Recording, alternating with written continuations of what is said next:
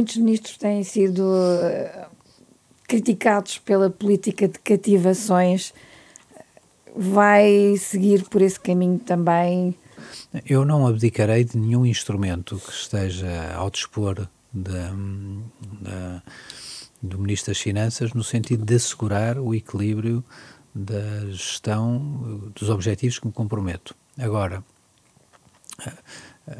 a, utilização das cativações tem uma dimensão que é normal, mas este ano estamos a falar de Mas ninguém cumpre, mas vamos lá ver, ninguém cumprirá. Ainda não foi aprovado o decreto-lei uh, de execução orçamental, que espero levar em breve a Conselho de Ministros. Mas tem uma ideia. Tenho uma ideia, mas não permitam-me que não partilhe a minha ideia antes de partilhar com os meus colegas no Conselho de Ministros, que têm que, aliás, eh, depois o Conselho de Ministros aprova o decreto-lei que decreto-lei de execução orçamental, precisamente onde estão definidos todas as regras sobre a gestão da despesa. É sempre um tema que anima muito as oposições, como sabe. Está preparado para essas críticas em volta das cativações?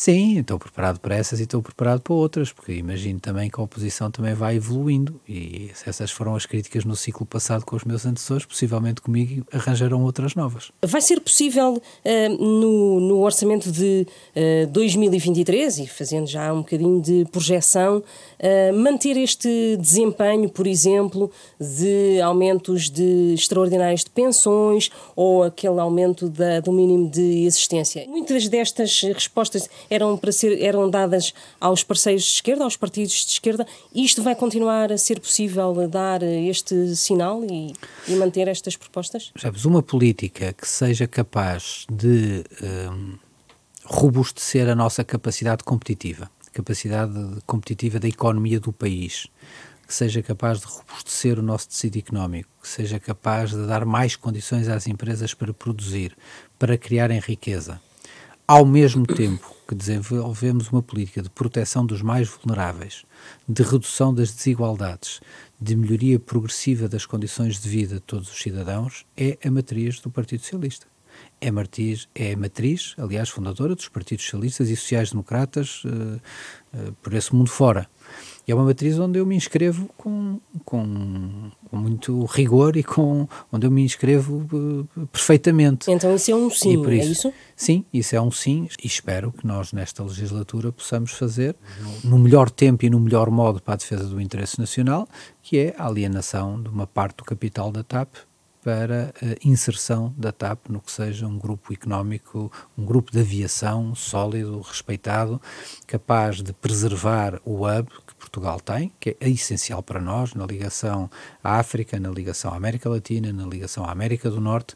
Um, que seja capaz de o preservar, que seja capaz de preservar a TAP como companhia de bandeira, que seja capaz de progressivamente ir melhorando o desempenho operacional e a rentabilidade da TAP. Em relação ao novo banco, eh, já disse que não há lugar para mais injeções, eh, nem mais um cêntimo até ao final do seu mandato?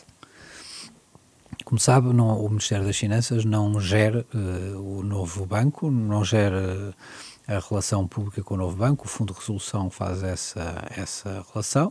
A informação que o Fundo de Resolução tornou pública, e que aliás o Governador do Banco de Portugal também secundou, é que não via necessidade, não via uh, como adequado qualquer nova injeção no novo banco. Eu só posso dizer que, como Ministro das Finanças, fiquei muito satisfeito com isso. Mas para o orçamento de 2023 não se sabe, não é?